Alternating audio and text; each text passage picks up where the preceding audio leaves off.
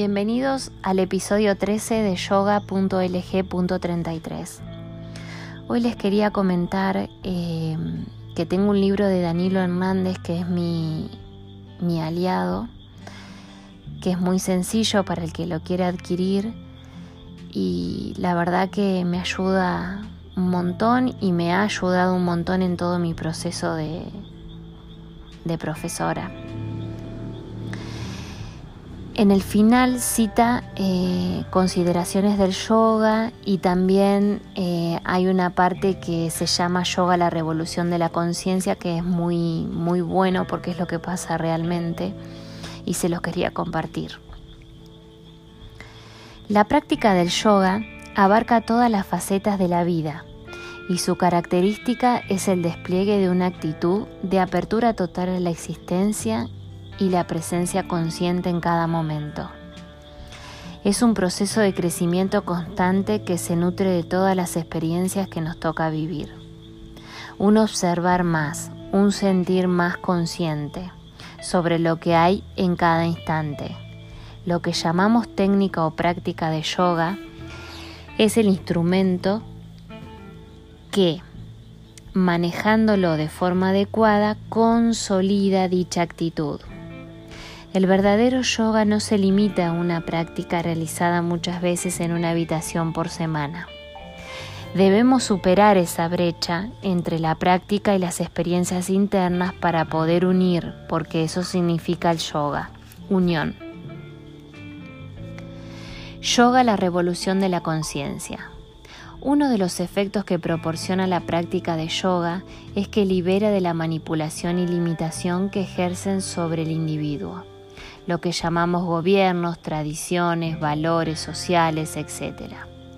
Y del aturdimiento y alineación generado por el bombardeo continuo de los aparatos de la información y de la propaganda, al servicio de un sistema rígido por una mayoría de personas que están demostrando poseer un nivel de conciencia muy bajo y que casi siempre obedecen a oscuros intereses de partidos o pequeños grupos. La práctica del yoga desrobotiza y desprograma los condicionamientos provocados por todo tipo de ideologías impuestas al ciudadano indefenso, por el medio social en el que habita. El yoga ayuda a ver la verdadera realidad y a ser uno mismo y no un ser despersonalizado, manipulado por las jerarquías y los poderes de turno, que pueden ser públicos o privados. El futuro de todo practicante de yoga es la plena expansión de su conciencia y la libertad real, que está asociada a una mente sin prejuicios, ataduras o condicionamientos. El yoga es una revolución total que empieza por uno mismo, un proceso de crecimiento que desarrolla la inteligencia creativa de la persona y orienta su vida hacia una actitud de servicios a sus semejantes. Puede parecer una actitud de un yogi egoísta, pero nada más lejos de, de eso. Es una conciencia desarrollada en actitudes sociales, pero desprovistas de intereses, porque no le interesa ningún, eh, obtener ningún beneficio social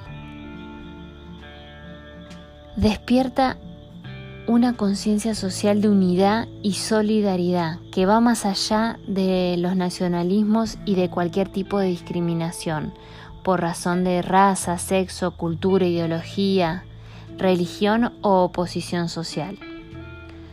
Recupera la auténtica dimensión del ser humano, una perspectiva global donde deja de vivir como un individuo aislado o en un modelo de sociedad concreto y se siente a la humanidad y al planeta Tierra como un todo, como un mismo organismo.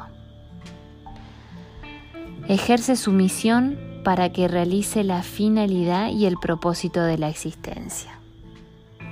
Esto es lo que dice Danilo Hernández y la verdad que me encanta, lo comparto y ese es el objetivo de la práctica. ¿Sí? Empezar a conocerse uno mismo y poder ser todos los días un poquito más feliz. Espero que le haya gustado. Nos vemos en el próximo episodio. Un besito para todos.